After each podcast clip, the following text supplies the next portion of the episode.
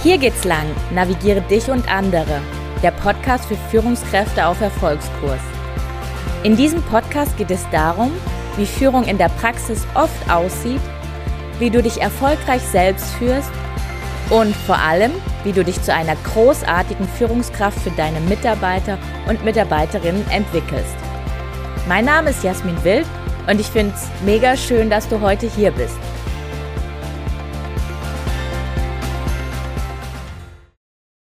Hallo, schön, dass du wieder hier bist und wir Zeit miteinander verbringen. Ich weiß, wie wertvoll vor allem für dich als Führungskraft die Ressource Zeit ist und deswegen freue ich mich umso mehr, dass du hier bist. Und ich habe dir auch was richtig Cooles mitgebracht und zwar habe ich dir den Pygmalion-Effekt mitgebracht. Deswegen wirst du heute hier in diesem Podcast erfahren, zum einen, was hat es auf sich mit diesem Pygmalion-Effekt? Was ist das genau?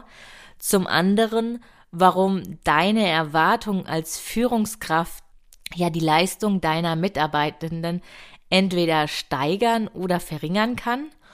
Und last but not least erfährst du, wie du die negativen Seiten des Pygmalions-Effekts vermeiden kannst. Ich wünsche dir ja ganz viel Spaß mit der Folge. Also, dann starten wir mal. Der Pygmalion-Effekt kannst du dir vorstellen als eine Kreislauffunktion. Das heißt, du als Führungskraft hast Erwartungen.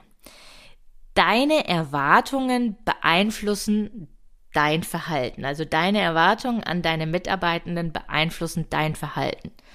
Dein Verhalten wirkt sich wiederum auf die Leistung deiner Mitarbeitenden aus und die Leistung deiner Mitarbeiterinnen, Mitarbeitern bestätigen wiederum deine Erwartung. That's it. Das ist der Loop, das ist der Kreislauf. Der Kreislauf aus Erwartung, Beeinflussung, Leistung, Bestätigung. Erwartung, Beeinflussung, Leistung, Bestätigen. Wie funktioniert das jetzt konkret im Führungsalltag? Stell dir vor, du hast zwei Mitarbeiter, Lydia und Anna. Deine Erwartungen, die entstehen unterbewusst. Lydia ist die, die sich im Vorstellungsgespräch schon super artikulieren konnte. Die hat ein Auftreten an den Tag gelegt. Du warst einfach nur, äh, ja, verblüfft, verzaubert. Irgendwie erinnert dich Lydia an, an jemanden aus der Uni. So eine, ja, eine Uni-Kollegin, Kommilitonin. Und die hast du damals hm, ziemlich bewundert für ihr großartiges Engagement in ganz vielen verschiedenen Bereichen. Und du weißt auch nicht so genau, aber die Lydia, die erinnert dich irgendwie an, äh, ja, deine ehemalige Uni-Kommilitonin. Und dann gibt's noch Anna. Anna musste die Abteilung wechseln. Du hattest nicht irgendwie die Chance eigentlich zu sagen, nö, ich möchte jetzt Anna hier nicht in meiner Abteilung. Wurde dir irgendwie zugetragen und hattest da auch nicht so wirklich Mitspracherecht.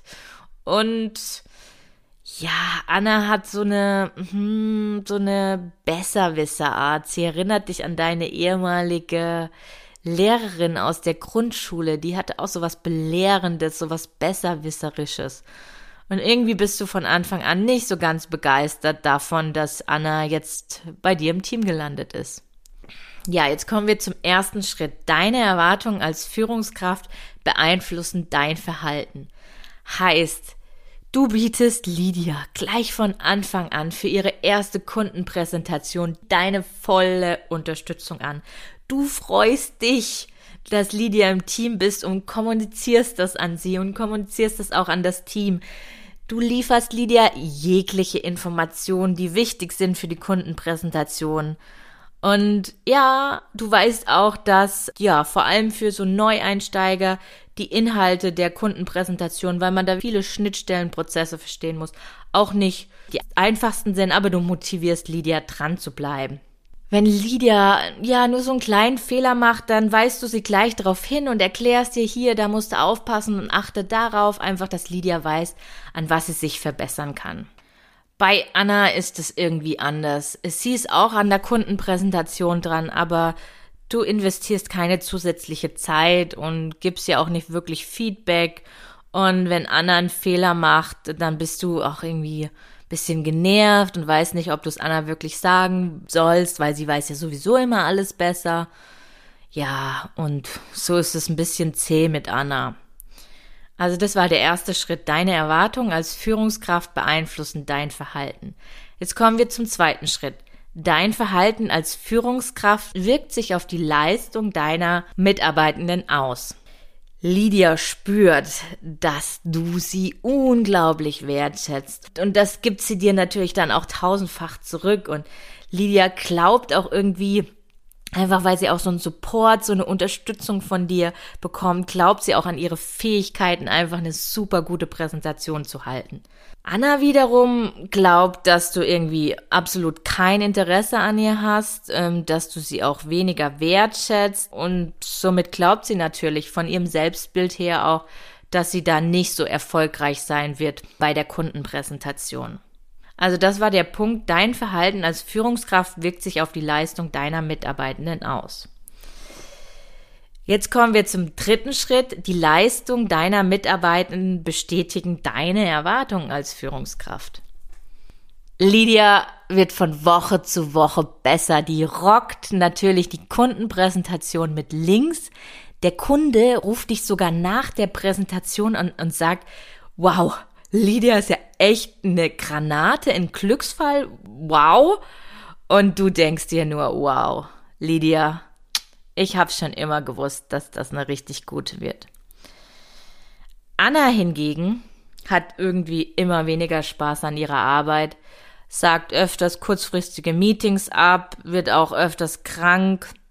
Ja, ihre Präsentationen bei dem Kunden sind so lala und Klar, der Kunde hat auch keinen Bock auf diese belehrende, aufdringliche Art und Weise und somit kommt sie auch nicht gut beim Kunden an. Und du denkst dir als Führungskraft, tja, habe ich doch schon immer gewusst. Also, die Leistung deiner Mitarbeiter bestätigen wiederum deine Erwartung als Führungskraft. Und das ist der Loop. Das gibt es in der Anna-Variante und dann gibt es den Loop in der Lydia-Variante. Und der Pygmalion-Effekt, den kann man in unterschiedlichen Phasen der Führungsarbeit sowohl in der, sag ich mal, in der negativen als auch in der positiven Wirkung ähm, sehen. Das kann bei Onboarding-Prozessen sein, wie jetzt zum Beispiel bei Anna und Lydia oder auch davor bei Auswahlprozessen, bei Personalentwicklung, wer bekommt die nächste Stelle wer bekommt den nächsten Karriereschritt. Also da kann überall an unterschiedlichen Stellen kann der Pygmalion-Effekt greifen.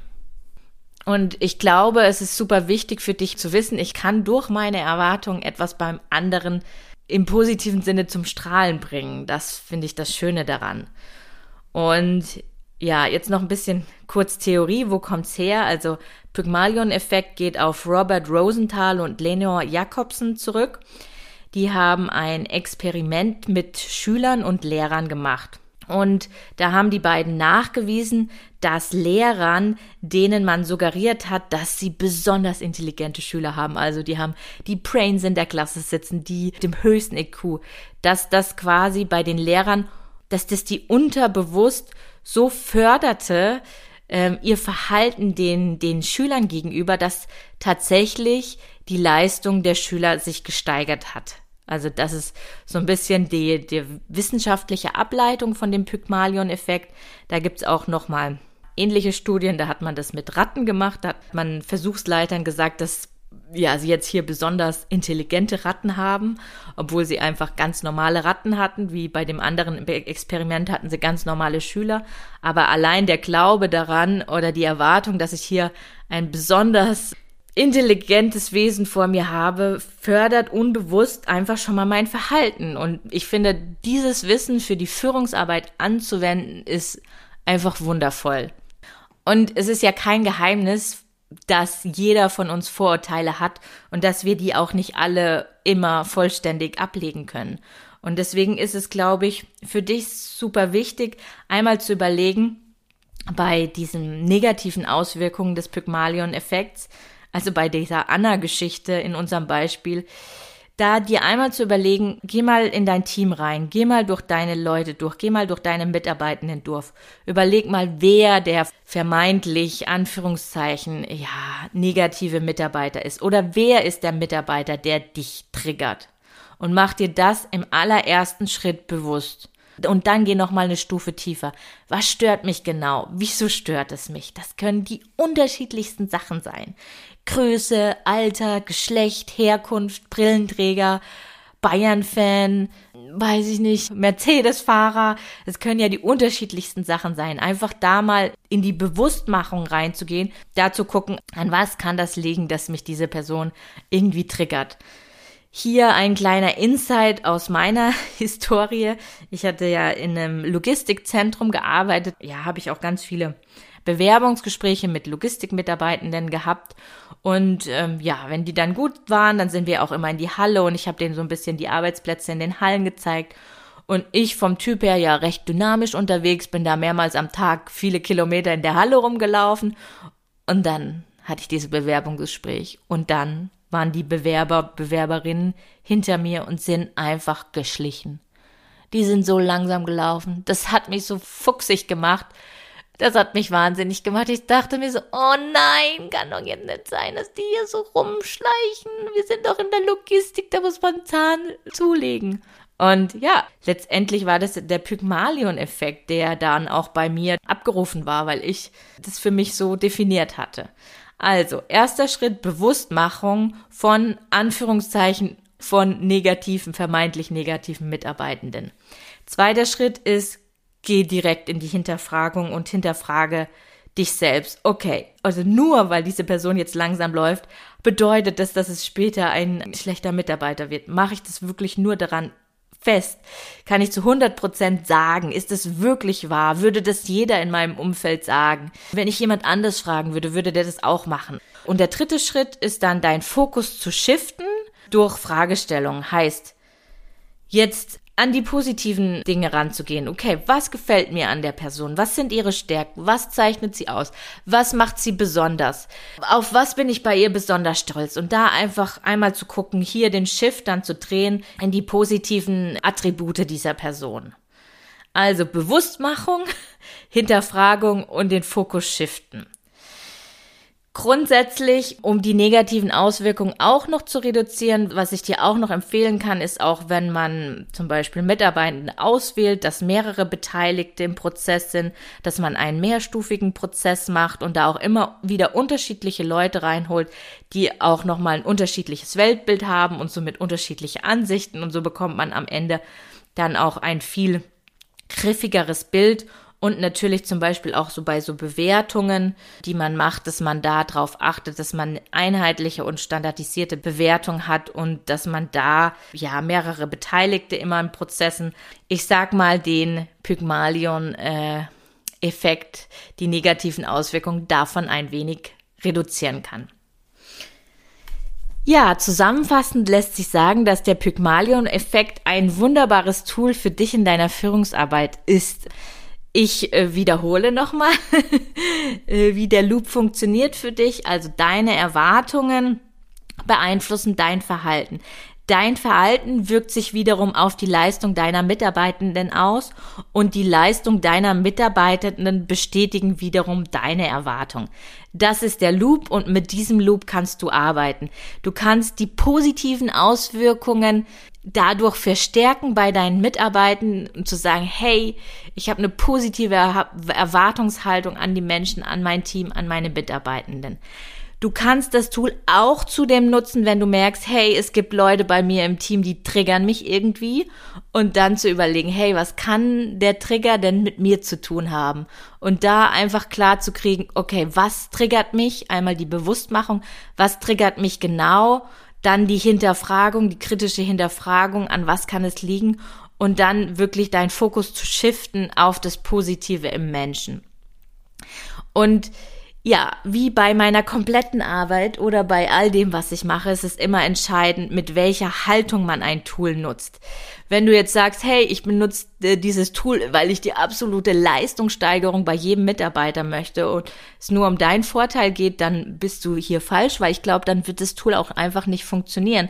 Aber wenn du sagst, hey, ich nutze den Pygmalium-Effekt, um für mich voranzukommen, um in meiner Selbstführung oder in der Zusammenarbeit mit meinem Team, mit meinen Mitarbeitenden voranzukommen und ich eine offene, dem Menschen zugewandte und dem Menschen bestärkende, bekräftigten Haltung dieses Tool nutze, ich glaube, dann wirst du phänomenale Ergebnisse erzielen und ich wünsche dir ganz, ganz viel Spaß, freue mich auf dein Feedback und wünsche dir alles Liebe und bis in zwei Wochen.